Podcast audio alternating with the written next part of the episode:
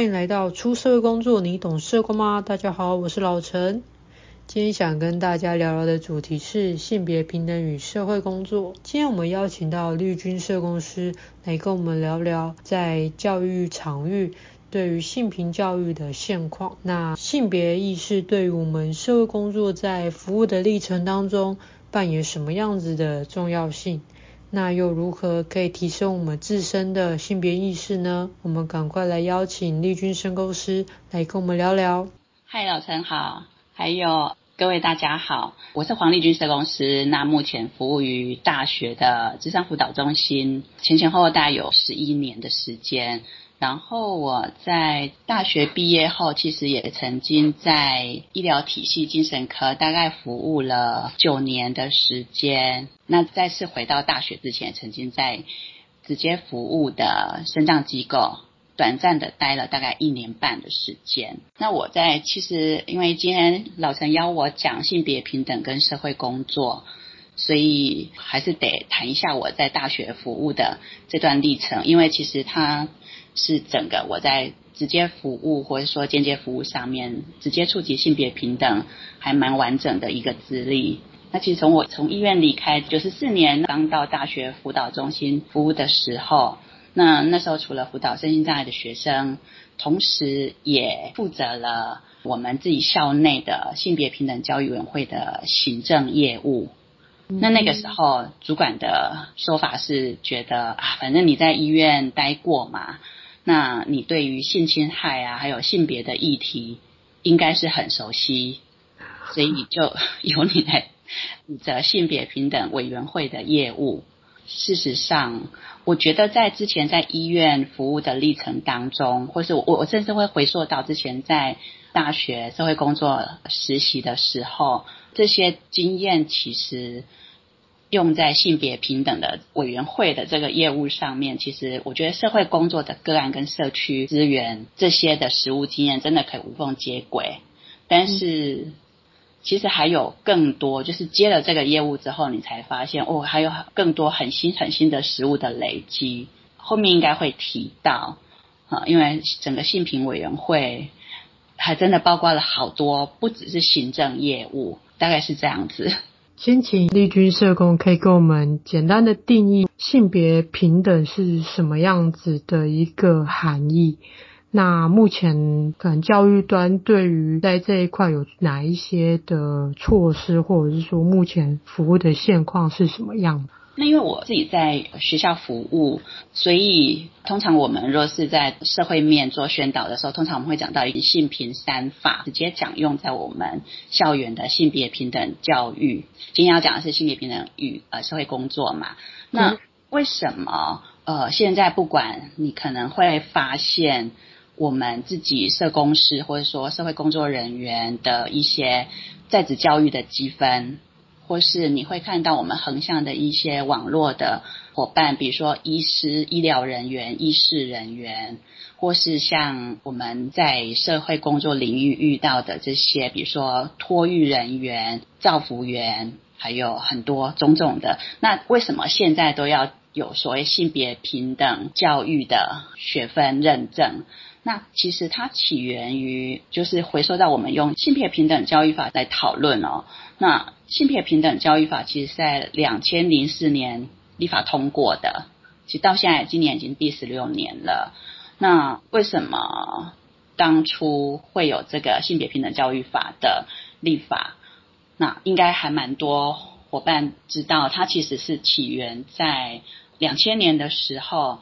屏东的一个高树国中有一个叶永志事件，嗯，哈，那哎没关系，因为我我想说，因为当初叶永志的事件其实影响到了还蛮多我们，比如说教育单位。学生单位、家长团体，甚至呃妇女权益倡导的团体一起发声，所以后来就是和立法通过，直接是称呼为性别平等教育，而不是所谓的男生女生两性的两性平等教育。对，我这个会特别提醒各位，是因为到现在还是看到很多团体，比如说我受邀担任呃性平的讲师，那这些邀请单位会说，哎，老师，我想邀请你来讲两性教育。那我在接到他们电话或是邀请的当下，我比较鸡婆，我就会直接跟他说：“哎，我我我们我自己讲的是性别平等教，我讲的是比较多元的性平。那你要讲两性的话，这太局限了。嗯，所以我会在那个当下就跟他们有一个讨论，就是请他们把名称一定要改为性别平等这样的一个呃涵盖多元的一个名名词进来。”那至于我们性别平等教育法，因为它是一个立法通过的法规嘛，那其实它特别提到的就是校园学习环境跟资源的部分。嗯，性平法的部分会特别用在教育领域的话，其实不是只有大家想知道的，比如说讲性侵害、性骚扰的防治。或是讲呃所谓同志教育，其实这些都涵盖在里面，因为在性平法里面特别去提到的就是学习与环境资源，学校应该要提供性别平等的学习环境，而且应该要尊重跟考量学生跟教职员工的不同的性别、性别特质，还有性别认同或是性倾向，那。也必须要建立安全的校园空间，就是它的概念是已经不是保护性或是呃包容性的，而是学校你应该依这个性平教育法，就应该要提供给我们校园里面的学生或教职员工这些的应对的设施，或是它就是一个主流了，而不是说发生问题了你才来补强。那这个是二零零四年通过性平法的一个很重要的概念。嗯，那所以性平法嘛，就是希望以教育的方式来教导校园里面的成员，或是刚刚有特别提到，比如说我们社工人员，或是医事人员，或是相关的一些，比如说公部门啊、私部门的单位，为什么都有性平教？就透过教育的方式来教导大家尊重多元性别的差异，然后消除性别歧视，然后最后是要促进一个性别地位的实质平等。嗯，那这大概是性平教育的一个比较概念性的东西。了解。好，那因为刚才丽君社工有提到性别平等教育法面，其实有很多的内容。其实它主管机关主要会是在教育部的部分。那其实就是在主管机关，其实就应该要设立一个刚才丽君社工有提到的性别平等教育委员会。这样子的一个组织，那其实它里面的任务有涵盖很多的内容，那可以跟我们大家简单说明一下，就是说这个组织它实质上它做哪一些内容，那它推广的内容是什么？这样子。那目前就是以性别平等教育法，那至少在教育单位，比如说。不管是小学到大学，每个学校都应该依据性平法设置性别平等教育委员会。那它的目的，或说我们回来讲它的任务好了。其实整个性别平等教育委员会的任务大概分为四类，一个部分是性平委员会，它必须对于校园的这些性平的相关的法规。那要订定校内适用的法规，或是说校内的行政法规，好，那这个是第一个部分。那也要依据性平法的规定，就是每学期至少要召开一次校内委员的性别平等委员会。那性别平等委员会可以做哪些事情？其实性别平等委员会它的其实。我现在再回头去看，其实会觉得哇，当初性别平等委员会真的是很多血泪这些前辈大家去支撑出来的一个还蛮实实用实际的法规。其实它才它一共才七个章节，嗯，然后也才三十几个法条。可是它就是说你在性平委员会的时候，那除了法规的定定，或是说真的要依着教育部的法规或是相关国家的法规。与时俱进的去做修法，那另外一个部分就是在在委员会里面会去讨论，比如说会会提我们今年校内的整个呃学年度的计划，然后也会去讨论我们在上学期的一个执行的成果，那甚至会去讨论到，假如校园有一些性平事件的发生的话。那会经过一个调查的程序嘛？那会有一个调查结果，处理结果出来的时候，还是得回来性平委员会里面去做决议。嗯，那这个是一个委员会的一个比较大的任务。那刚刚第三个部分，其实委员会还同时有一个很重要的任务，就是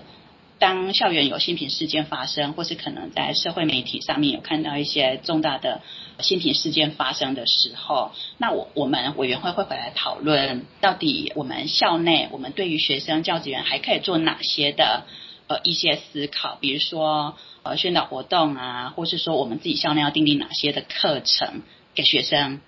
好，我举例，比如说，大概前几年有发生了某个大学的那个校园的泼酸事件。那那个事件，其实你若光看媒体的时候，你会把它 focus 在，比如说比较局限在它就是一个亲密暴力，或者说它甚至是家暴，就大家会看到的面向不同嘛。可是，在学校，我们我们在思考，就是说，哎，我看到是亲密暴力的时候，那我们学校可以怎么去透过课程，比如说呃老师开课，那我怎么去透过呃心理辅导，我怎么透过去一些校园预防宣导，或是甚至就是亲密关系的沟通，那这些的安排，然后去营造我们自己校内对于相关的一些事件的敏感度跟一个。比较互相尊重的一个概念，让学生们或者说甚至教职员也要去理解。那这个大概是性平会的第三个目的。那第四个就是性平委员会也会因为有一些校我们自己校内的事件，或是说社会的一些事件，那我还蛮大的呃一个我觉得是力量，就是回来再看检视我自己校内的环境，只是安全环境，而是有哪些是比如说以前我们会讲。比如说，假如校园有发生一些骚扰或是伤害事件的时候，那大家就可能会去说，哎，有一些求救铃、紧急铃这些的设置。那甚至学校在以前的年代，可能我我记得我大学的时候吧，那时候。也是刚好遇到彭婉如事件，然后或是说白小燕那那些的一些妇女受害的事件。好，那那时候学校的教官呢就会说，哇，嗯，那女生晚上就少出门，女生夜间要找人陪你保护你，那个是以前的概念。可是回到现在的话，应该是说我我每个人都有夜行权嘛。所以我们在性平委员会里面，我们会去讨论的是，你学校应该给我这边灯通通亮，而且你也要让我有不会有遮掩、视觉遮掩的空间，让我可以看到我周围环境，我会不会有人躲在什么草丛、柱子后面，甚至你必须要设置监视器，啊，一一些预防犯罪的东西，比如说监视器，或者说甚至我在校园内，我们路灯要足够。嗯，那我的比如说真的临时我有紧急需要的时候，我的求救那那时候其实，在性平法刚通过那时候，其实手机也还没有那么普遍嘛，哈、嗯，所以那时候甚至会说还好在多少的范围内必须要有求救的呃那个紧急电话，或是很实际的一个例子是讲讲校园空间，那会去讨论。就是厕所的数量，比如说生理男生跟生理女生厕所的数量是一样的面积空间，或是说，其实假如女生相对使用厕所的时间是久，而且需要的空间是比较大的时候，那你给的量就是间数，甚至它占有的一个平面的面积，其实要相对于生理男生是要多的。那这个是一个部分，或是那时候。甚至是我自己在我们学校的性品会，我们也讨论过，比如说有多元性别的学生，那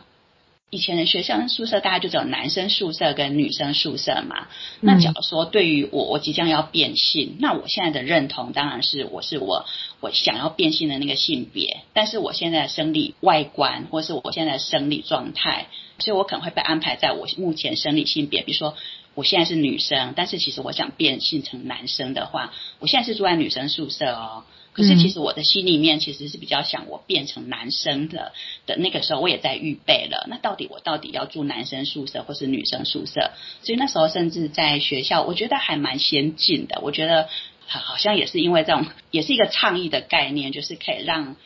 我们可以在这个工作上面比较往前进，就是在那个时候去讨论多元性别的宿舍。就就类似种种这些议题，所以我觉得在性平会其实真的要做事情还，还还真的可以还蛮多可以做的，或是发挥影响力的一些时候。嗯，有诶、欸，就是我刚刚也回想一下，我大学时期，就是有一些像路线，他就会特别指引说，就是呃夜间特殊的一个比较明亮的路线，就是可以避免，就像刚刚说，有可能是事件死角啊，或者是说也会有紧急铃这个部分。那刚刚有说那个性别的宿舍，其实前阵子应该是在讨论那个性别的厕所，嗯嗯，就是就是把男生女生这一个标签拿掉，就是用一个比较像共融的厕所空间，对对。对，这样也比较不会有那，就像刚刚说的标签化，或是对自我认同有一些冲突跟混淆的时候，就是会觉得有点别扭。等等的，是，所以哦，原来性平委员会是在一个不管是硬体设备或者是软体，软体就是我们的人员、专业人员、教职员或者是各个职类的人员去推广这样子的一个概念。那硬体设备也是想象说，如果我是当事人，那是不是有一些空间可以更友善，或是？有其他的设计，不会是我们一体两面就是男生跟女生。对对，嗯嗯。但我觉得现在都还是在那个叫萌芽倡倡导推进的过程当中。嗯，嗯，因为就像我们刚刚提到那个两千零四年通过性平法，那这当中其实也我我自己在看，还是说因为刚好。我即使现在不是负责这个业务了，我现在的工作在学校辅导单位，其实已经不不是负责性平委员会的业务，但是我还是会一直去去关注，或者其实我也在当中有有一些参与。那即使二零零四年通过这个法，可是光我们国内，比如说在大家有看那个《无声》这部电影嘛？它讲的是。那个台南特教学校的一个校园的集体的性侵、性骚的事件，嗯，那这个是二零一一年从由人本基金会去举发出来的嘛，哈，这也是在性平法通过后啦。可是校园内还是有老师，他们会看待这种所谓学生之间，老师的看待是他们是在开玩笑，在玩，而不会去正视，其实他有可能是一个骚扰。或是猥亵侵害的行为，那也在那一年，我们新北的鹭江国中有一个学生，因为一直被同学去指称，就是讥笑他是娘娘腔，所以鹭江国中那时候还有一个学生，因为这样子跳楼了，就是因为性倾向、性性别特质，然后遭同学的所谓现在在讲就是霸凌嘛，啊，所以学生到后来真的也无从求救。那那就跳楼，这也是发生在性平法通过后。好，其实种种的这些法，不是我才会说，哎，好像还真的都还是在那个过程当中。那也想请教，就是丽君社工说，如果假如我们在校园内真的发生，因为性平教育里面有一个章节是讲性侵跟性骚、性霸凌嘛？对。那这是比较一个具体的一个事件。那如果性平委员会接到这个学生，或是学生跟教职员之间有这样子的过程，或是同学跟同学之间，是就发生在教育的环境里面，就是学校里面，就是会启动这样的机制嘛？对。那这样的流程是会是怎么样的处理？在性平委员他们会。他们的角色功能会会是什么这样子？这大概会分为，就是应该这是全校性的工作了，但是当然是会由性平会来一个一个呃所谓的主责主责单位来承接。就是当一个比如说举例，比如说一个校园性平事件发生了，那这个发生有可能是校园的师生来通知所谓的通报性平委员会。或是有可能是媒体哦，媒体若是有报道，就类似在性平法里面叫做媒体报道视同检举。那当这些事件学校知道了，学校性平会会有一个当当然很重要的就是承办单位，或是比如说我们辅导人员，或是甚至教授，甚至行政单位都有可能接到我的学生或是我校园的成员遭受性骚扰或性侵害的话，那有一个通报的责任。那那个通报在校园内就是有一个校园安全的通报，二十四小时的规定嘛，就是二十小时内你必须要让负责校园安全的单位去跟教育部的校安单位做报，线上通报。然后，假如他是在大专的话，那是一个性侵的案件的时候。疑似哦，就是我知悉的话，知悉就要通报，而不是等待校园成员去做了调查才做通报。是知道这件事情，而且大概有一些资讯的时候，你就必须做通报。那同同时，我们的一三或是其他的相关的，就是社政通报，也要同时进行通报。好，那我回来讲我们性评会的处理，就是除了接通报之后，那性评会必须要。召开一个会议来决定，哎，这个案件我们要受理。我们受理之后，性平会受理嘛？那在性平会里面讨论，到底是透过呃性平会内的委员去做调查，还是会委由外部专家，也是性平调查委员来进行调查？那这个规定是你在两个月之内，就是从知悉。通报之后，那性平会受理后，受理后的两个月内要完成处理，所以那个处理包括调查跟所谓的，因为就是发生在校内的话，就学生可能会面临奖惩，或是老师可能会面临什么解聘或是什么这些处理，所谓调查跟惩罚要在两个月内完成。那性平法里面也特别提到，因为通常我我们司法对于这些性侵性骚扰案件那个。司法一一审议就大概两三年跑不掉嘛，嗯，可是他性平法要求的是，它是一个行政法，那一个行政调查，所以他要求你要在两个月内完成所谓的调查加处理。有些案件的确可以在这样的时间内完成，但是还蛮多案件会需要延长，所以新平法也开了一个相关的措施，就是法规也规定了，就是假如你你在两个月内没办法完成的话，那可以延长两次。每次各一个月，所以最多最多可以到四个月内可以完成。那这个是目前性平法就是的规定，所以我们性平会常常得为了哇这个案件我要进行调查，那我们要受理的时候，我们就要开一次会。那要整个调查完成之后，那那个决议，比如说这个案件有没有成立，或是说这位行为人。跟被行为人，他必须要受所谓的什么样的惩处，或是什么样的教育介入，比如说辅导或是法制教育，那也要再开一次性平会去讨论。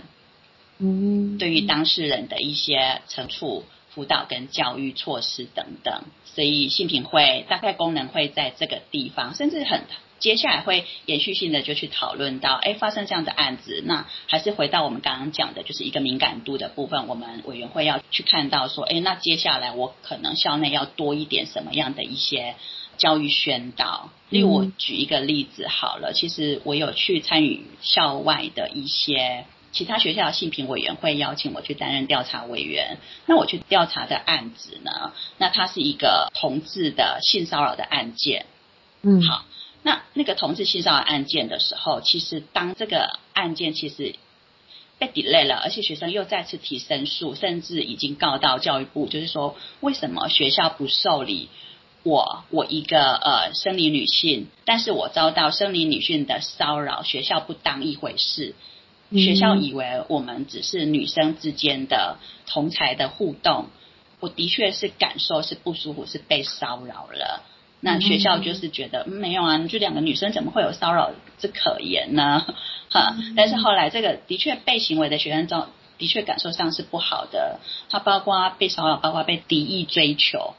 啊、嗯，即使我是同志，他也是同志，但是我没有欢迎他来对我有任何的一个追求嘛，所以其实对我已经造成恐惧跟让我甚至我不敢进出。这个校园的那个担心跟害怕了，影响我的受教权啊，所以我可以去争取我的权益。所以他跟学校又再次呃申请调查的时候，学校还是放着，但后来是被教育部回来就说，哇，你这学校真的是太没有性平概念了，哈。所以那时候好，完成调查之后，我们在我们会完成一份调查报告。那那时候调查报告里面，我们就会特别。要学校要加强所谓的多元性别同志教育这一块，为什么不是去教育同志哦？是教育教职员、嗯、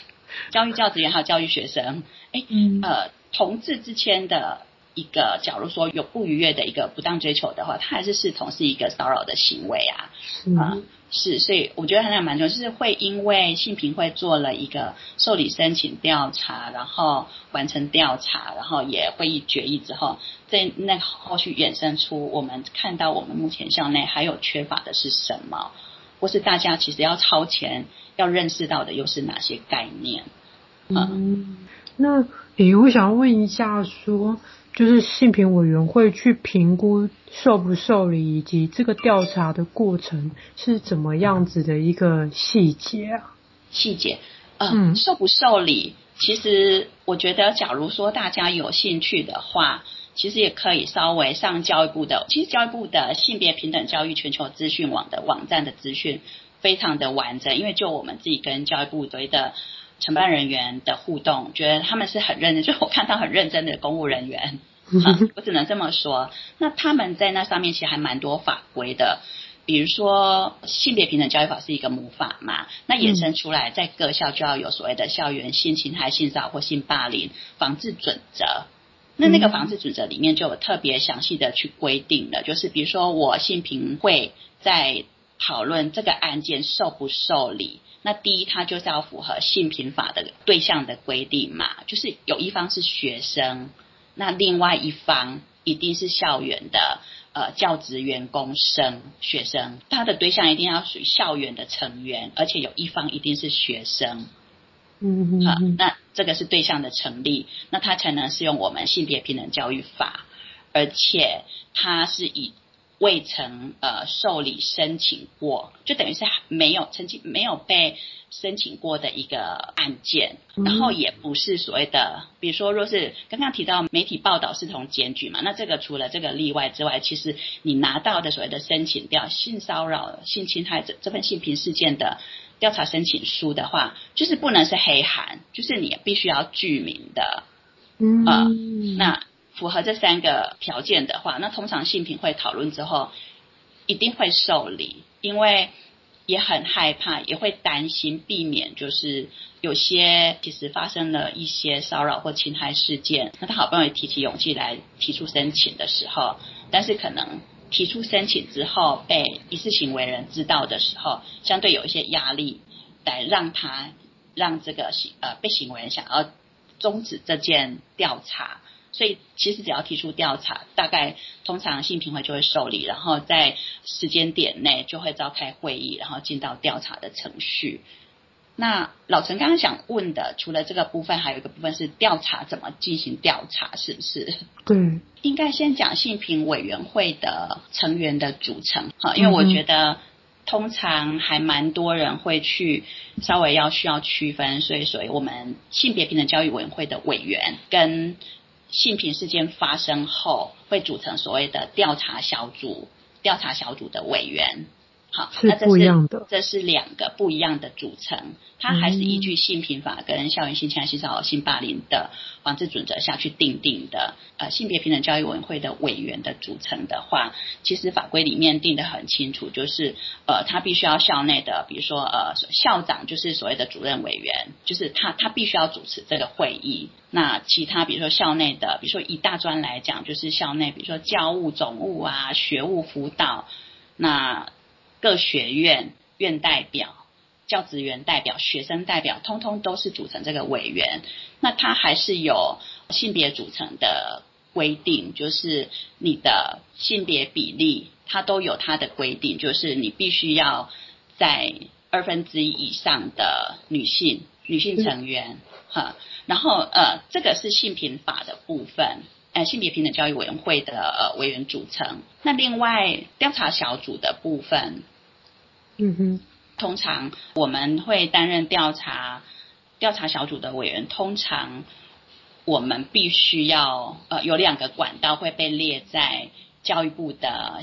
校园性侵害、性骚扰、性霸凌的调查人才库里面，会有两个管道，一个管道是由。教育单位还有呃教育部单位相关单位推荐的，那这些成员我们都会号称他们是在教育部的人才资料库里面是一国字一的那一群人，好，就是相对就是在在这个性平业界真的很资深、很资深的这些人、嗯、前辈，嘿，或者是当初是制定这些法规的前辈们，所谓的专家学者。好，那另外有一个管道，就是像我的部分，我是呃也是在担任呃性平业务的那个过程当中，那教育部或是说各县市的教育局会办理所谓的调查人才训练。嗯嗯嗯，好，那么他他会办教育部跟教育局都会办理调查人才训练。那我们去受训，那从初阶、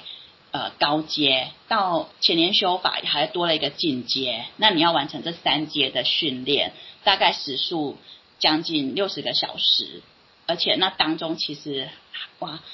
还还蛮蛮辛苦哦。就光初阶跟高阶就将近六十个小时，然后到进阶的话，大概十六个小时。啊，我们整个那个训练，包括你要怎么访谈，然后在访谈当中，就是相关的一些训练访谈当中，你跟你的其他调查委员，除了法规，就是程序上面的认定在先，先先做程序认定，再做事实的调查。那在调查访谈当中，我可能还会运用到一些会谈的技术，或是适当的同理，或是法规。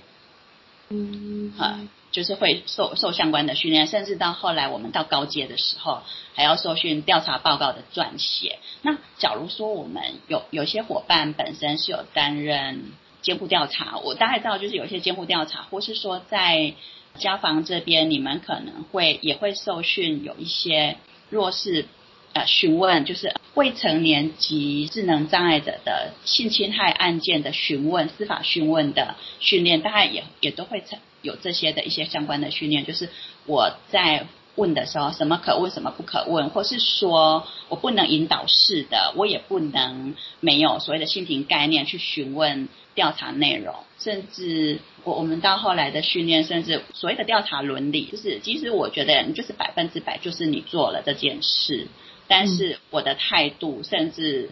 我给你说，就是我在调查访谈你的时间，也不能因为。就就是认的，所以我只给你一分钟，就是那个时间不对等，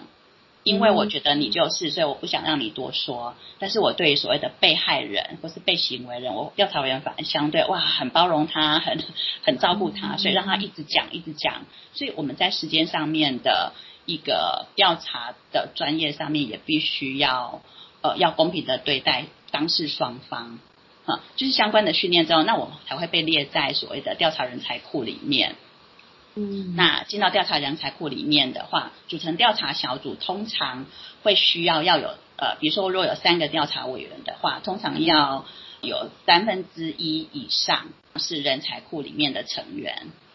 嗯，那当然就是说更谨慎的话，目前大概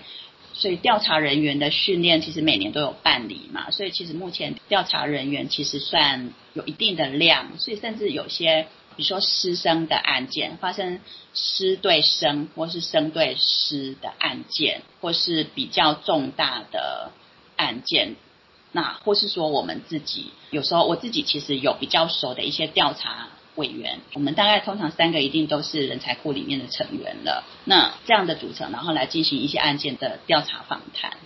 那最后成立一个调查报告。那我我觉得，通常在那个过程当中，其实我们也会遇到还蛮多我自己专业判断跟，比如说我我比较常合作的，其实有律师，然后有检察官，然后有呃精神科的医师或是心理师都有。那我们自己会互相去讨论，或是教育人员，其实线上还蛮多教育人员本身性平概念或是调查的。这些能力其实甚至都都是我们的老师了，哈，所以当中我们三个会互相去补强，或是说互相去一个团队的合作，然后去看到我没有看到的一些盲点，哈，那我因为我们在调查每访谈一一位成员呃一个对象的时候，我们就会先做了一些讨论，来讨论我下一个我我你们可能要问什么，或者说比如说。而且还有一个很重要的部分是，假如我今天我我还是会举这样的例子，就是假如我要访问的是儿童，或是我要访问的是所谓的认知障碍的人，或是说呃，比如说我举例，比如说自闭症或是呃有情绪障碍的这些学生，孩子。嗯那或是说，呃，是同志的案件的时候，我的调查委员，我我自己会很在意的是，我们有没有对同志是够理解的？嗯，三个人的组成是势必全部都要对同志是理解的，或是说我的，比如说针对智能障碍者，或是儿童，或是呃刚刚提到自闭症的部分，我我可能我的调查成员里面，第一。我还是要有平权概念的人，不只是性别平权哦，就是呃多元平权的的概念的人，那他也必须要理解，就是所谓的自闭症的人，他的互动方式是什么，他的限制是什么，或是儿童孩子的那个记忆力跟表达能力的限制是什么，可以理解，然后我们才能进行所谓的调查嘛，否则就会变成很无效，或甚至会误判的结果，嗯。嗯所以调查委员会是，我觉得还是会回到各校，至少目前我看到大专，或是说我自己接触到我们北部地区的一些小中高的学校，其实百分之六十以上，其实我觉得都算很谨慎在选调查委员了。嗯，是因为那个结果就是为了要对所谓的事件的当事人有一个最好的协助跟后续的服务嘛。或者说校园内可以提供最适当的一个帮助，所以这是调查的部分。嗯哼哼，好。那其实刚刚丽君社工也提到很多社工伙伴，其实或多或少，或者是本身就是在就是担任保护性社工、接触性侵害、性骚扰等等的伙伴。那其实又提到，刚才一开始有讲到社工很多的一些工作方法，在处理性平案件的时候，是一个很相对有的职能方面是比较多的。那您从过去自己的一些服务历程当中，您认为说性别平等跟社会工作之间的这样子的连结是？是什么？然后之前我们有的一些可能社工的一些职能，或者是说一些特质，在性平案件当中有没有什么样比较特别的地方？我觉得大概还是我们因为一社会工作的工作工作方法，我们在个人团体社区这些方法上面，其实若在性别平等的上面，其实。它其实是可以互相，就是可以一个连接的。例如，我一样在性别工作上面，比如说我举例好了，在学校辅导室的现场，好，那我们会遇到，比如说在个案的，我还是用个案，比如说那个，因为我觉得那个价值是不会变的，就是我知道我是以善意为出发点，而且运用我的专业的能力去让所谓的事件或是个案。或是整个我，比如说教育单位，比如说校园的师生有看得到的改变，或是所谓的知识的提升。好，那如果是说以个案来讲的话，例如我们还是最需要的，还是那个所谓的同理。那那个同理到底是什么？假如我今天在校园内，那我遇到大学生，然后她是怀孕的学生，那今天她可以因为她怀孕了。那他来要求学校的宿舍要给他相对对等的一些设设置设施吗？嗯，这个这个曾经在我们的性平会讨论过，因为那次刚好跟学生有一些合作。那学生，我觉得那也是一个，就是我们在做说个案这件事情上面那个信任。他跟我说：“老师，我我怀孕了，那我想要呃做什么做什么，因为我想要把孩子留下来。”好，类似这样种种的。那一个大学生，那那当下我自己马上想到的是，哇，那你知道吗？我觉得那个就是所谓的性品的敏感度。刚开始我心里面想的是，哇，那你这样怎么读书呢？好，但是因为我们彼此有一个，我觉得是愿意去讨论，我想多了解。好。那他告诉你了，他说他想要把孩子留下来，但是他同时课业他也会兼顾，他已经想好用什么方法了。好，所以那一次我们因为前面的一个理解跟同理，所以我们一起合作，然后跟学校这边在委员会里面提出一个怀孕学生的处境的相关的一个校园措施。那包括他的住宿空间，甚至他的上课，就是课堂的环境。大家印象中，大家应该刚离校园，有些应该还没有离很很很远嘛，就是那个学校的课桌椅。哈，那对他来讲，一个怀孕的学生来讲，可能有些做起来还真的不是这么舒适。啊，或是说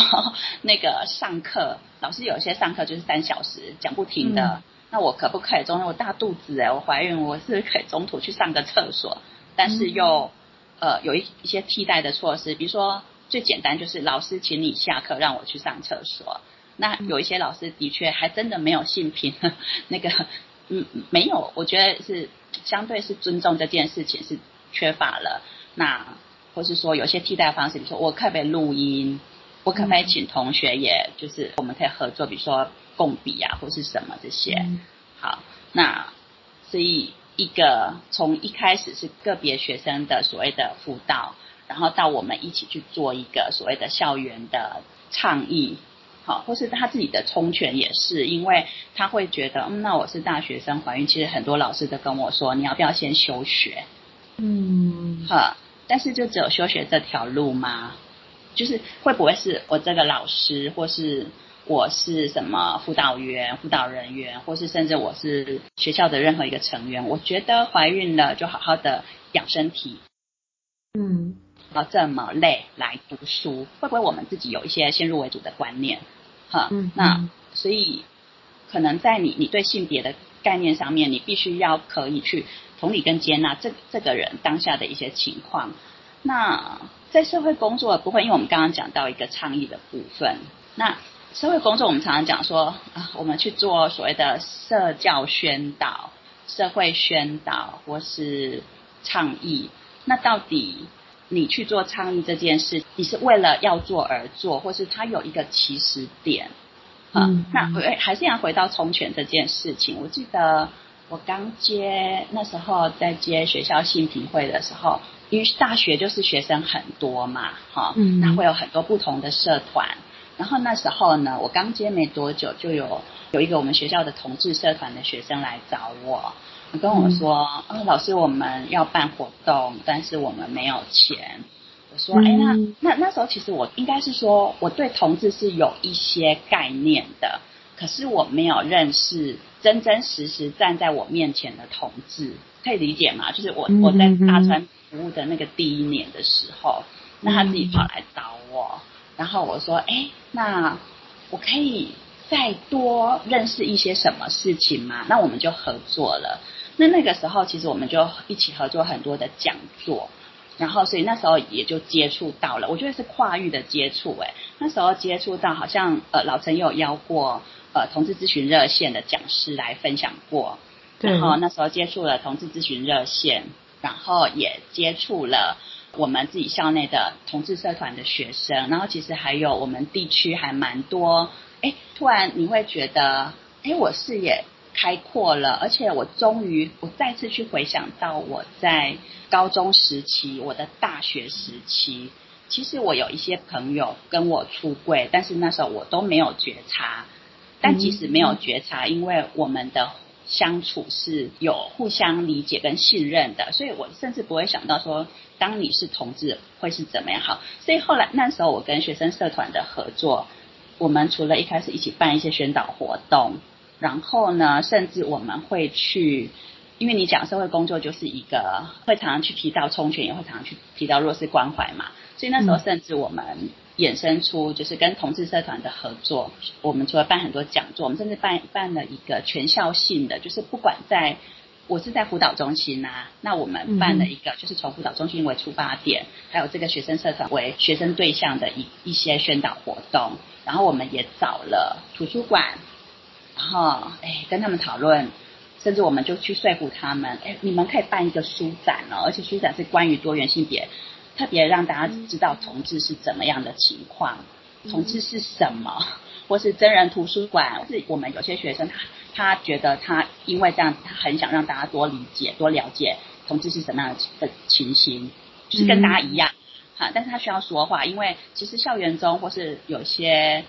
老师或是行政人员在言谈当中，还是对同志有一些所谓的言语，或是说有一些呃敌意的一些言语态度。好，所以我们想去做这件事情，然后透过找了图书馆，也找了那个译文中心，然后去透过大家不同的一些服务背景，然后用他们的方式去呈现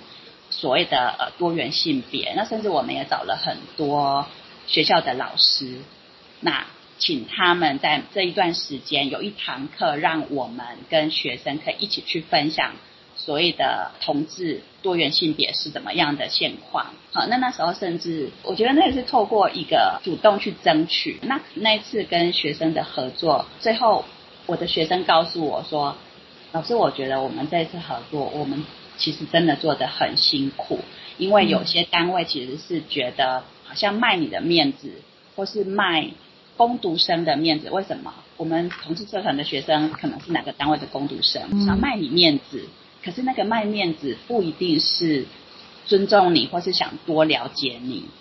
啊、嗯嗯。但是我觉得没关系，我们就像类似撒种子的概念，因为我们社会工作最喜欢做的事情啊，我我自己我会觉得就是慢慢去影响，我可以影响到一个人的时候，那我相信会影慢慢影响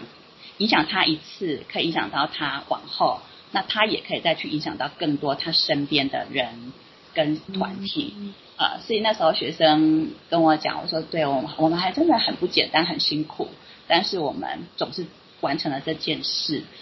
然后呢，我最后跟那学生讲了一句话，我说，哎，所以因为那时候学生在做生涯规划嘛，我说，嗯嗯嗯，像你要做站在越更高的位置，其实像我自己会觉得，我喜欢做所谓的第一线的工作，基层的工作，但是当主管这件事情，我觉得对我还蛮挑战的。好，嗯、可是呢。当我那个学生，因为他就是很有领导能力，但他也发现他做的很好。那我跟他说：“你既然有有要往前，那你也准备毕业了。你现在我觉得，但站在越高的位置，你可能相对可以做更多的影响力。就是我们会需要基层的第一线人员，但是在最高的位置，那个人相对愿意也也愿意去去发声的时候，其实那个影响力可以同时把整个我们想倡议的东西把它提升上来。”啊，后来我那学生他还真的很努力啊，他就是一一直往前，一直往上。那到现在，我觉得他有很很不一样的一些影响力，一直在影响着，甚至在教育、劳动或是整个司法部门。所以，好像讲社会工作跟性别平等的连接，大概会是这些。然后我刚刚有提到学校的部分嘛，我其实会想到我以前在医院。服务的一些过往的事情哦，因为那时候在医院医疗社工，因为我我们老陈也邀过好多位医疗社工来来谈一些工作的分享。然后之前在医疗社工的时候，我觉得有两件事情，我现在再回想起来，它其实跟所谓的性别平等有很大的一个连结哦。比如说我们在讲所谓的疾病，嗯，以前我在医院我负责的是外科。那外科呢，会有要开刀嘛？除了脑神经外科，会有一些乳癌要开刀的、口腔癌要开刀的这些呃对象。好，那那时候我我在回想那时候，就是我记得有一次遇到一个所谓口腔癌的女性，嗯，哈，大家印象中可能口腔癌这件事情是发生在生理男性居多，嗯，哈，可是那时候我遇到一个口腔癌的女性，嗯、那。她其实到医院的时候，其实已经还蛮末期了。为什么？那时候我想到的是，我去病房看她，然后看看她啊，口腔癌。其实我还去对了一下，我你知道，那就是没有那种很敏感的性平 性平的那种意识力。然后就哎，女生啊。自己还顿了一下，但是后来我回到就是社会工作的初衷跟社会工作的一个一个关系里面，好去陪伴这位个案，然后呃家属或是经济的一些服务嘛。好，可是我到现在我再回来看，我就会想说，哦，他那时候是已经到末期了，口腔癌发生在一个女性的身上是在末期。假如他自己、他身边的人，还有医疗人员陪伴他的人都多一点的所谓的疾病的敏感度，因为的确，你若到国健局去看癌症的发生，然后口腔癌的发生在女性身上，其实也有占一定的比例的哦。哈，但是他当初会拖到末期，会不会是因为一开始发生在口腔癌口腔的情况，他觉得可能只是所谓的什么上火，好，然后就有点呃延迟，好，那等到看到有一些可能有一些外观症状的时候，他要自己犹犹豫一下说，说啊我我怎么可能是口腔癌呢？好，又延迟他去就医，好，他去就医的时候，那可能口腔。呃，牙医或是口腔外科的医师看一看，就是在在做呃看诊诊断。可是医生会不会也相对在性别疾病有一些设限，所以会觉得说啊不是，或是呃可能再看看再关。不太可能这样子。对，不太可能，因为好像你不是男生，而且你也没有抽烟、喝酒、槟榔，好像都没有，好像不太可能，嗯、所以又会延迟他的诊断跟治疗。嗯、那这些种种的延迟，会不会就造成他最后？在医院的时候，他已经变成是末期。但我觉得不是在讨论医疗的技术方面，而是我在看待性别这件事，或是说，其实后来在除了医院的服务，我其实有前几年有在就是行动社工哈，我有我有去接触到一个所谓被诊断是乳癌的男性，嗯，哈，好，那一样的情况嘛，就是我会去思考，就是哎他。乳癌，这个男生要去告诉别人我是乳癌，他如何起头？因为当别人他去告诉别人他身边的人的时候，或是他的家属去告诉别人，而我先生或是我父亲是乳癌的时候，那样的一个疾病的标签，而且在一个呃所谓的少数性别上面，那会被怎么看待？那甚至也会延迟他就医被确诊，然后就医治疗这件事情，所以。嗯其实，在性别的部分，我觉得社会工作，我我们自己还蛮多在不同领域服务，比如说在医疗，或是说在呃呃精神科，或是在呃身障，或是在很多老人、很多儿童、青少年、妇女的领域的时候，那你怎么去看待？假如说他是有一个疾病发生的时候，你怎么去看待他？你是把它看待是一个疾病，或是一个人？哈，这件事情，还有一个部分，其实。我现在会去做一些性平的演讲，那不管是在政府部门或是校园，甚至医疗单位会邀我去做性平演讲嘛，那我也会跟他们讨论一件事情，就是所谓的家庭照顾者。嗯，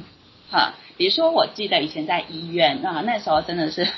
以前在医院服务的时候，那呃病房最常找我们社工到病房的就是无家属或是家属照顾能力不好。要不就是没钱，嗯、要不就是要住院准备。对对对。好，没有家属来探视。好，那那一次呢，病房的护理师教会我们是说，嗯，他那个家属照顾得很不好，因为是他的儿子在照顾他。哈，他说，因为他儿子在照顾他，照顾得很不好。那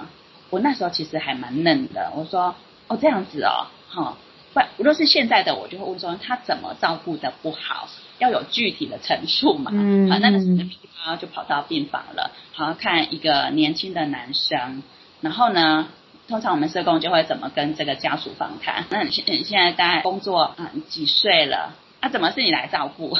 嗯，好，我觉得真的是很没有性别的敏感度哈。为什么一个男性的年轻的家属？不能担任一个病房病床边的家属照顾呢？嗯，好，那那时候我们甚至要做一些经济评估，那我们甚至会跟他说，哎，你要不要去工作赚钱？然后呢，看护会找看护哈，就是照顾员来照顾你的家人。哎，甚至有时候后来想一想，我想说，哎，对我我的确那个时候会遇到一个情况是，假如是阿嬷、妈妈、女性的家属在旁边。那通常，病房的护理人员还真的很几乎没有找我们说照顾得不好，除非是老妈妈，哈、嗯，或是说可能有一些障碍的一个女性家属在陪伴病患，可是常常会被召回的都是。旁边只要是男性，男性在照顾病人的时候，那病房的护理师或是那时候出院准备，常常会找我们说：“啊，他这样子都不去工作，啊，这样怎么会有钱？而且又照顾得不好。”印象很深刻的是，诶，我后来要离开医院前有一次，我到病房，那一样是一个男性的照顾者。好，那我那一次去跟他谈一谈，他跟我讲了一句话，因为家人说。因为我现在失业啦，也没事做啊，所以叫我要来照顾爸爸。那我觉得那个当下，我看着他，那他也就哎慢慢的告诉你，他说：“难道我想要失业吗？我也不想失业。那我现在来照顾爸爸，其实我觉得很适合。为什么你们从医生到护理人员，还有你这个社工，都说为什么是你来照顾？觉得我是男生，我是儿子，我就不应该出现在这边吗？”不是就照顾不来吗？会有一些很多的不放心。啊，是，所以我们在看待照顾者这件事情上面，有没有可能就是更有一些性别的概念去看待？就是照顾是回到他的能力，跟他的所谓的跟这个病患的一个合作关系，嗯，而不是看他的性别就去决定他照顾得好或不好。好，那同时，假如说在面对所谓的失业的这些家属的时候，我们对于所谓的失业的男性家属跟失业的女性家属，我们会不会有不同的差别对待？跟那个我们在跟他们会谈的一些讨论，会不会方向就会完全不一样呢？那个期待就会不同，那个期待不同，会回来思考说，哎，我我在。在所谓的照顾者的观点上面，我是不是有一些设限？那这样反而会影响到病患被照顾的最大利益。啊、嗯，我大概会想到就是社会工作跟我们性别的一些影响，就是那些关联。嗯，是。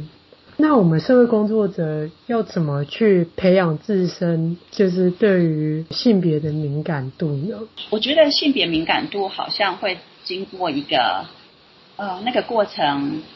其实也是想象，或是说我去去我的想象，去我的主观想法，或是说我要增加我的思考能力。我想举一个例子，我觉得我好像从小学，我算还蛮有对，那那时候就会看到父母那个对哥哥怎么样，那个重男轻女这种想法，然后我也会直接跟我妈妈讲。好，那后来读书的时候呢？我印象很深刻，那个我读国中的时候，那有一次我们一个老师就才国一的时候，那那个老师呢，他明明是国文老师哈，那他教我们两个英语单字，嗯嗯，他教因为才国一，我们以前的年代是没有小学是没有学英语的，我们都是国中暑假才开始学嘛，好，老师教我们说，来，你们来看哈，我教你们男生的 he。跟女生的 she 怎么记？这这可能对我们现在来讲，像这么简单也需要记嘛？可是对我们那个那个从小学刚上国中的那个小小脑袋，这很重要，要记下来。好，那个国文老师呢，他就这么教我们。他说生男生就是很喜气，对不对？所以是 he 喜喜事的台语叫做 he。好，他说女生呢怎么记？女生是序嘛？那女生的序要怎么记呢？你们知道台语？女生都会骂人家说你去死，他说那个戏就是序啊，我我那时候在台下听了，我知道我有瞪着那个老师，但是那个就是一种叫做羞愧、生气或是无能为力吗？嗯，那即使到了高中哦，我觉得会那个性别那个敏感度的培育，我觉得是。因为一些事件，因为假如说你是在一个相对优势的角色，或是相对优势的一个地位的时候，你不会去想到这件事。那我就想到，因为那时候在高中的时候，哈，那我们那时候在高二，地理老师是个女生，好，那因为我们是自然组，但是那高二还是要上地理。然后我想到我高中的一件事情，好，我们班女生就七个。那男生大概三四十个吧。那我们那时候也是又被号称什么七仙女。好，那那个每次开学呢，学校不是就是教室要布置。那那时候教室布置的时候，我们班上刚好那一次学鼓掌是男生。那那个男生呢，就是教室布置嘛，在高中教室里面还能怎么布置？我应该这么说，是他们这群男生呢，就在教室的呃前后左右，大概前面黑板的两侧。还有教室后面，哎，那个布置板的两侧贴了四张海报，贴了四张什么海报？反正就是那个女性泳装的海报。这样布置教室结束了，就贴了四张海报。那那时候我们班这七个女同学呢，我们看了，好，又是那种生气。然后那时候我们生气已经有能力了，我们就跟男生说。嗯贴那干嘛？丑死了！好，就这样子。但是男生看你们女生这么生气，然后他们可能也想看到你那所谓的羞愧吧。好，那所以我们就是生气。但我我想一想，哎，我应该那时候我们是不是七个人就去把那海报都撕下来？但那时候我们还没有做到这件事。后来呢，我们那个所谓的地理老师来上课，一进到教室。然后他站在讲台嘛，看着黑板两边，然后又往后看了那两张，这四张泳装海报，他直接讲了两句话。我听了他两句话，我觉得我们七个女生或是班上有些不爱看哎女性泳装的人，应该都得到救赎了。那地理老师讲了两句话，他说：“这谁贴的？下课前通通撕掉。”让我们班那几个男生哦，就马上冲过去，把他们的海报赶快收回来，藏到。抽屉里面，那我觉得那个是一个你觉得不舒服，你觉得有一些不同感觉的事情，哎，可是你说那那个我是不是也在培力的过程当中，我会当我会觉得那个是，那后来到了高中、大学，其实我大学参加的是女性研究社，那那时候我们也会去读，比如说那个年代《童女之舞》那本小说。我们社团，我们、嗯、然后我们也去做一些保险套的安全性行为的宣导。即使是这样子，在我的大学阶段，我都觉得那个是一些事件经验的累积。但你说我能不能在那个时候站出来去做一些什么事，或是有影响力？嗯，我想是自己在自己心里面一些种子的发芽。那我觉得，如果是说真的要去培养我们自己性别的敏感度的话，我觉得首先你还是要对身为人这件事情是有关心的，不管是你是为人，或是你身边的人，你要关心，你要想去认识，那那就是一个走出去的概念。那你走出去，可能是我们物理空间的扩及，也可能是我心理跟我学习空间的跨界。嗯，就是可能不能一直在我社工圈，或者在我的。呃，那个咨商室里面，或是在我的校园里面，因为我想要去认识、理解，才能思考嘛，嘿，嗯、那才能去讲说，我能提供适当的服务啊。怎么说？例如前一阵子我们那个有一位社工在，他出了一本书是讲无家者，哈，嗯、那看了那本书，为什么？我觉得也是有点同温层。我想说，哦，因为他是社工。那个出版社从来没有找社工出过书，那他是第一位。我自己很喜欢看书，好，我就去把他书买来看。我想要要支持一下我们社工，开始看无家者，他在讲无家者这件事情。那无家者里面，大家想象的可能就是很多的男生，很少的女生，所以甚至他那一本书《无家者》，他那个作者就提到了，就是女性无家者的一些处境。嗯，那我对无家者的认识是从我的。服务领域里面，应该基本上不会遇到无家者，可是无家者在我生活当中，其实我们都会看到的，哈。嗯、可是就是透过出去，你去看到，或是说，也是你说性工作者，哈。我记得我在大学那时候负责性平会的时候，说我们有一次有一点闯关，就是我们觉得性别这件事情其实很开阔，它可以关系到任何人的生活或是工作权，好。那那时候我们就想邀请日日春来学校跟。学生或是教职员有一些分享，因为性工作者他的基本的权益，或是说他就是一个工作，哈，那我怎么让大家可以多认识他们？那那时候其实一开始跟我们主管在讨论的时候，或是甚至在我们部门讨论的时候，一看到，因为日日春他们本来还不知道，还看到工娼，一看到性工作者，其实是有呃有一点就是拒绝的。那后来我们想了很多办法。那我们就类似去说服，从我自己部门先说服，说就是讲一个工作权，而且讲他们的公共卫生这件事情，因为他那时候新工作者甚至被标签就是性病、艾滋的温床，可是并不是嘛，因为你其实，在工厂其实它相对工位跟一些预防措施，其实相对比一般人是做得好的，哈，所以我们也是在那种当中去看到新工作的处境，就是你跨出去了，你不会一直就是在讲的是。我我在医院，我就是家属跟病患，然后我在学校就是学生省更多，或是说甚至去标签化，比如说我们常会给一个标签是单亲家庭的学生就怎么样，嗯嗯嗯，可是是回到这个人，我对这个学生的关心，我可能会看到他的整个生理，他的原生家庭，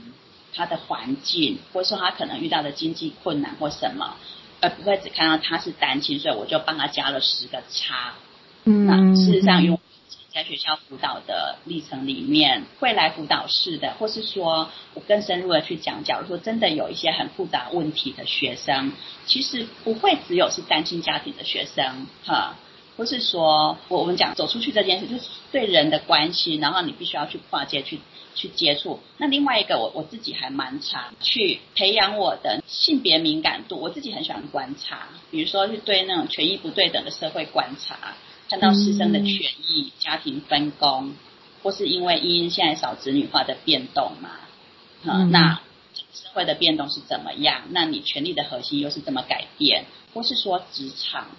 哈。现在应该已经不是那种男生做女生倒茶的那个职场环境了哈。那或是说，曾经我有一个经历，那时候呢，我我们会遇到就是大主管呢，他会期待你是女性主管的话，那你要够圆融，要善于沟通，嗯、要可以好好关心同事，温柔而坚定，不能，但是你的专业能力还好，次要就好了。但男性主管呢，哎。他有很强的企图心，他很强势，他很有领导力，这些就是他的重要的能力。那那时候我自己会跟我的大主管 argue，我说，我觉得不是有能力，能力才能引申变成你的一些管理力吗？好，所以我觉得其实女生要当到在职场里面要。不管是主管，或是你在我们每位社工人都是一个专业的位置，那你这时候会去观察到，哎，我我是个生理女生，跟我是个生理男生，我被期待的，或是我被想象的，我被定位的，好像会马上帮你二分法。嗯，可是那我现在是多元的社会啊，那你们主管应该也相对要去看待的是回到能力核心跟这个人的特质嘛。啊，我若温柔不起来。那我我做事很有情绪啊，但是我可以好好把我的工作做好啊。至少我遇到我服务对象，我是可以稳定去达成我的任务的。那不行吗？嗯、那你说我要跟同事哈拉，女生不跟同事哈拉就好像很孤僻，男生不跟同事哈拉，嗯，是比较内敛。哈，如果我在这边没有想勾起那种男女生的对立，而是。试图想要让大家一起去思考，就是哎，我在对我男性主管的期待，跟我女性的主管，因为我们也可能会是第一线或是下属嘛。那我对我主管的期待会是什么？不是今天我是我可以被我的男性主管臭骂一顿，但是我可能不能被我的女性主管臭骂哦，因为他这样就是不对的。嗯、会不会有时候我们也闹入那样的情形？啊、嗯，我觉得可以让大家稍微可以想一下。那我另外一个培养性别敏感度的，就是有点职业病，就是平常生娱乐。因为为为什么大家都看韩剧跟宫斗剧，很多人看嘛。那我大概近一两年也开始看。我觉得有时候会有那种职业病，不好其实我平常看的就是一般的电影、卡通、迪士尼或是动画我都看，但是我近两年还蛮认真在看宫斗剧跟韩剧的，就刚好看到。好，那为什么他们会很吸引人？因为它太多剧情了，太多职业了。那我有时候看这些，不管是卡通，或是像那个宫崎骏的动画，或是刚刚讲的那个宫斗剧啦、韩剧啊，哎，你有时候会看到一些内容，你马上会觉得全身很不舒服。哎，有时候其实你觉得很不舒服的那些情节。可能就是你接下来要挑战你性平神经跟你性平魂的那种那个剧情，当下会去想，哦，原来他他为什么这么做？哎，他假如这样子，真的会真的达到他目的吗？嗯，我当下会去思考，我说，哦，这演的真的太过分了，马上转台，但是又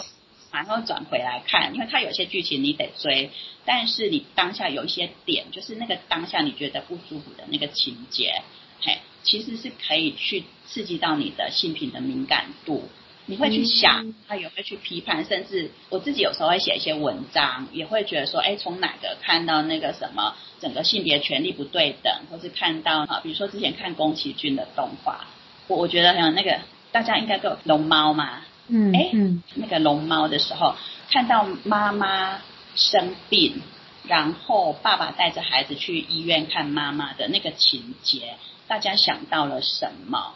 医务社工可能会想到医务社工的哇，这个赶快给他什么呃看护补助，然后从什么好，然后转儿童照顾或什么好。那我自己那时候在看到这件事情的时候，我就会去想到说，哦，妈妈的病，然后妈妈那时候应该生的是好像是肺结核这种疾病，那我就会去想到说，哇，那个健康不平等，以前就是现在的职业病就会出来，就会想到说，哇，那妈妈她那个医疗这么的不足，所以后来妈妈离开了嘛。离开这就死亡了。那孩子呢？哇，那个那个独立。但是今天假如遇到是男孩子的时候，会是怎么样呢？或是说爸爸有没有可能不同的一些？就自己会在那当中看那些呃电视剧，或是呃这些剧情，会有一些性品的自问自答的那个状况出来，或是会透过在上课的时候就会去跟大家讨论那个剧情里面看到了什么。哈，那假如换个不同性别，你会有什么不同的想法吗？呃，还有其他部分，大家跟大家还蛮像，就是比如说看媒体报道啊，或是一些运动比赛，或是书籍文章这些嘛。哎，我想讲哎，那个媒体的话跟运动，因为我自己还蛮喜欢看棒球的，还有那个球。嗯、好，那棒球其实大家也去 Google 找一下，就是有一位那个立新基金会，他他现在应该还在立新，他是台湾第一位女性棒球裁判刘伯钧。我在讲他一些过程，哎，女性棒球裁判在台湾她的处境是什么？然后她的养成过程，甚至她当初要站上主审，就是那个裁判的位置的时候，哇，她经历过的整个的那个训练，跟她的一个那个历程，那个那个不简单的过程，甚至她的装备，裁判她被球 K 到或被球棒打到嘛？那她一个女性，那她穿上那个。一直以来是否生理男性的那个裁判装的时候，她怎么去克服，或是说她那个处境真的是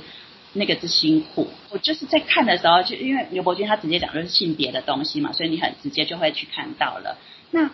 呃，关于运动，我其实还蛮想跟大家分享我最近看网球的几个新闻。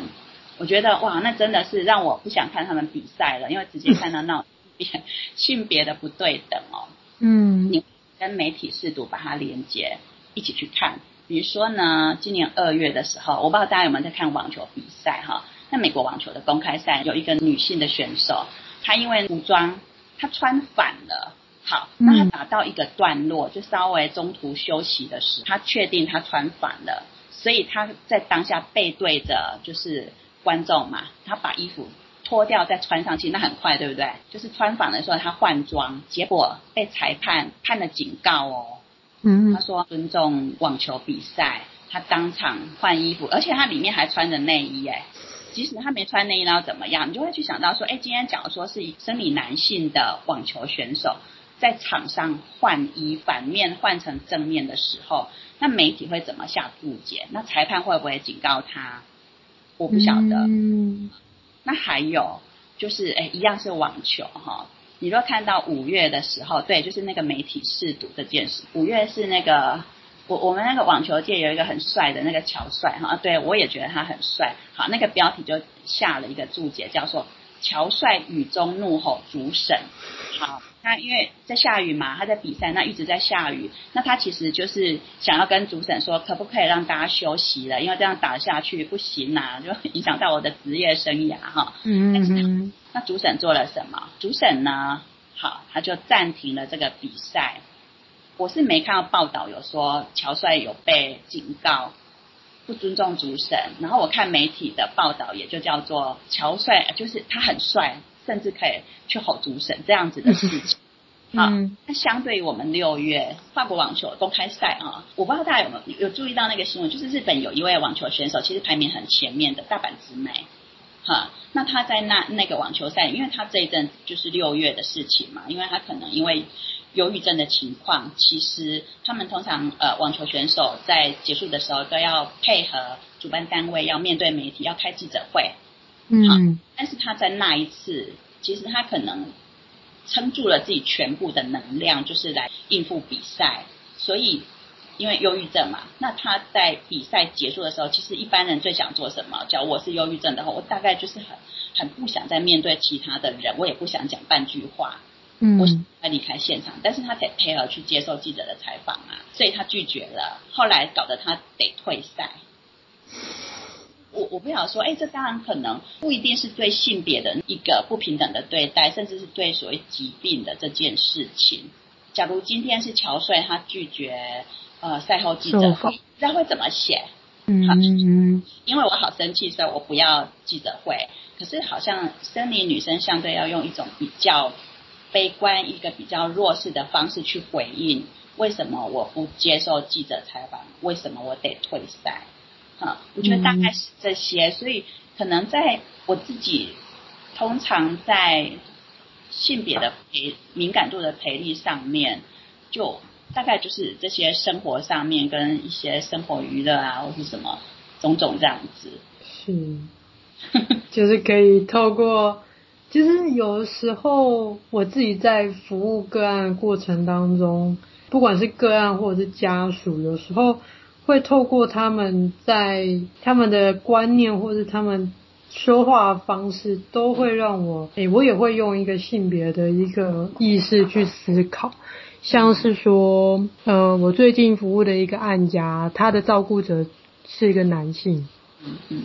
那他就会觉得说，我为什么要帮他换尿布？嗯嗯，就是虽然他是我的另外一半。但为什么我要帮他换尿布？为什么我一个大男人要喂他吃饭，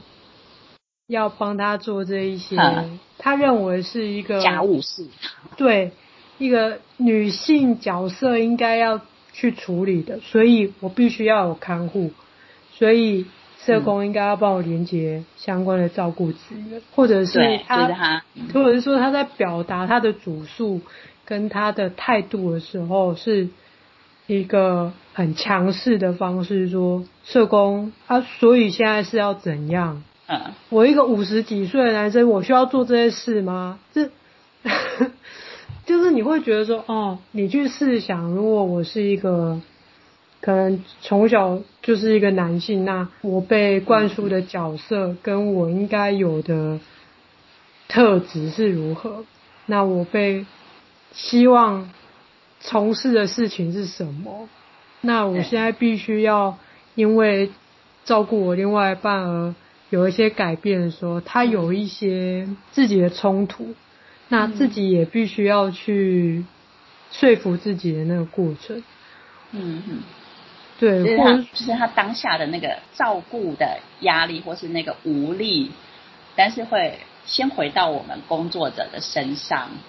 但。我觉得老陈让你很不简单，你会在那当中看到他对自己的一些那个之前原生，或是说从小被培养出来的能力，就他不想设限，但是他的确就是有在练习，有在有在做了，但是好像还没有达到可以好好的去照顾呃太太的这件事情的那种，甚至我有时候听到的是那种无力，或是说生气吧。对，我觉得还有一点无奈，就是嗯，嗯，我怎么会落到这个下场？我我会觉得有一种这样的成分。那是不是同样跟我一样年龄层的，或者是以前受过的教育里面，我应该是怎么样子的一个形象？而我现在是这个状况。嗯，对，我觉得就像刚刚丽君社工有说。就是培养自己的性别敏感度，有时候是从那一些可能影集啊、电影，或者是说电视剧。其实很多时候你就会觉得，no，嗯，女生一定要用哭的吗？一定要都要这样用美色，然后去慢慢的进阶到一个位阶。这样子的方式吗？宫廷剧不是这样演吗？就觉得你会上那个位置，你你一定是靠啊、呃、什么裙带啊，而不是你的能力。对对对，你就会说，嗯嗯，对，你会去思考，而不是说哦，其实有时候就是因为在社工界的场域里面，很多都是女性的社工嘛。对。对那。除了我们有一些年纪的年代的那个观念有点不一样，就是，嗯，呃，如果比较就是长辈就会跟我们这些比较年轻的女性、单身女性说，哎，你应该要去结婚啊，嗯嗯，你应该要去生孩子啊，这样才是一个女人该有的过程啊。嗯，那种先入为主，或者对对对，或者想把你安排好，就是要这样子。对，你的路线就是要这样。或者说，为什么你头发要剪这么短呢？啊？对，就是嗯，所以我我觉得就是性别意识可能有很多的因素会造就你原本有的一些观念，欸、但也会让我想到这一阵子，嗯、就是还蛮 这样子，好像就是我们社工的这个工作，它到底属于一个女生、嗯、女性为主，哎为哎多数的工作，还是男性的工作？因为我自己不会特别去分社工这个工作是生理男或是生理女哦的的工作，嗯、但其实最近还蛮常看到一些文章，就会提到说那个男生当社工，那薪资不足以养家。哎，对对对，有。然后我每次看了，对我上那个性平神经马上就会滋滋滋会这样，那会马上就是会有电到的。嗯、但是我选择不去回，其实。我我大概就是看，但是会知道说，反正每个社工，我们社工其实是很有能力跟能量的，你总能找出你的那种一一些可以养家活口的能力。但是我就会想说，呃，我女生我也是觉得薪资我也要养家，哈，所以大概我们女生相对就会觉得，呀，不要在网络上面去互相攻击，因为没有想要造成对立，而且对于男性或女性的社，我们社工会在上面讲薪资这件事情。focus 在薪资这件事情，其实大家都有共同的心声，嗯，但有时候看到就会想，对我们女生也是啊，但嗯，而 且，嗯，领这样薪水的其他职别也很多啊，嗯、就是会特别凸显社工男在呃成家立业上有什么样，就觉得自己特别困难 这样。有啊，在一个靠北社工的社群上，有有有，有，有，有时候也是靠北说，这样女生这样，我们薪资也不高啊，我也是要养家活口，我要付保险。对啊，对啊，大家面临的问题是一样的。对，那尤其现在那个疫疫情期间呐、啊，我最近也是看到，反正就一些分享，我自己我自己身边的人也会提到一件事情，就是因为我们。最近不是闹讲讲的很凶的所谓的疫苗这件事情，那以前我觉得疫苗就是国力的象征嘛。哎，你们可以去看那本《什么枪炮、病菌跟钢铁》这本书，他在讲国家的力量，就是你拥有最及时、最强大的武器，跟你的生化能力，跟你要有所谓的这些呃建筑的钢铁种种的。可是我自己去看疫苗这件事情，我一样想到了那种对于女生的射线，那个射线不一定是呃大众或是所谓的家人给的一个限制，还包括了女生本身在施打这个疫苗的那种焦虑或是罪恶感，所以他选择他不打，因为有些朋友他会觉得说，呃，我现在怀孕，那可以不打吗？其实。疫苗的 Q&A 告诉你是可以打的，好，或者说我我预备要怀孕，我还是先不要打好了，以免怎么样。那还有些是正在哺乳小宝宝，就是正在喂奶的这些妈妈们，她也觉得说啊，我用了疫苗会不会害到我的孩子？嗯，或是说因为疫苗有一些副作用嘛，所以他会担心说，哎，我若副作用让我发烧，或是我若是。手麻脚麻，哪里头痛不舒服的话，我这些副作用会不会让我没办法操持家务，照顾不了我的家人跟小孩？嗯、啊，所以也可能得继续看下去。就是疫苗这件事情，其实它是它人体试验都做，就是男生女生都是适用的。好，一个那个成年十八岁以上嘛，他都有做人体试验的。可是相对在目前，我自己有看到一些女生自己会在这上面焦虑、罪恶感上面，就会限制了她去施打的一些意愿，嗯，或是，因为我觉得最近反正疫情当中还蛮多这种疫苗的事啦，或是居家办公这些，嗯，那你你你是女生，我我自己在学校，我觉得我们学校的呃那个措施福利，我觉得都还好啊。可是有时候就会看到其他的一些，比如说业界或是职场或是其他的单位，你就会觉得说，哎，我们是优待你有小孩，所以让你在家办公。我看朋友这样讲啊，我们就会一直讲一句：我宁可在办公室办公。或是说，有些主管或是同事就会想象啊，你是女生啊，你在家就是要煮三餐，照顾小孩，你怎么可能办公呢？嗯。但是如果遇到男生哦，他居家办公的话，那个家里的女性角色就会说啊，这个爸爸要专心工作哈，啊，你们不要去吵爸爸。嗯。说，大家也会加注解说啊，这男生在家比较不会带小孩，也只能用山西去喂孩子。可是，不是种种，就是他是不是相对，就是造成那种一些性别上面的对立。嗯，嗯，最近在想这些事情，我我也会，哎，看看别人，然后想一下自己跟身边的人。嗯，好。还有什么想要跟大家分享的吗？好的，大概是这样子。好，那我们今天的访谈就到这边。好，好，谢谢，谢谢，嗯，谢谢大家。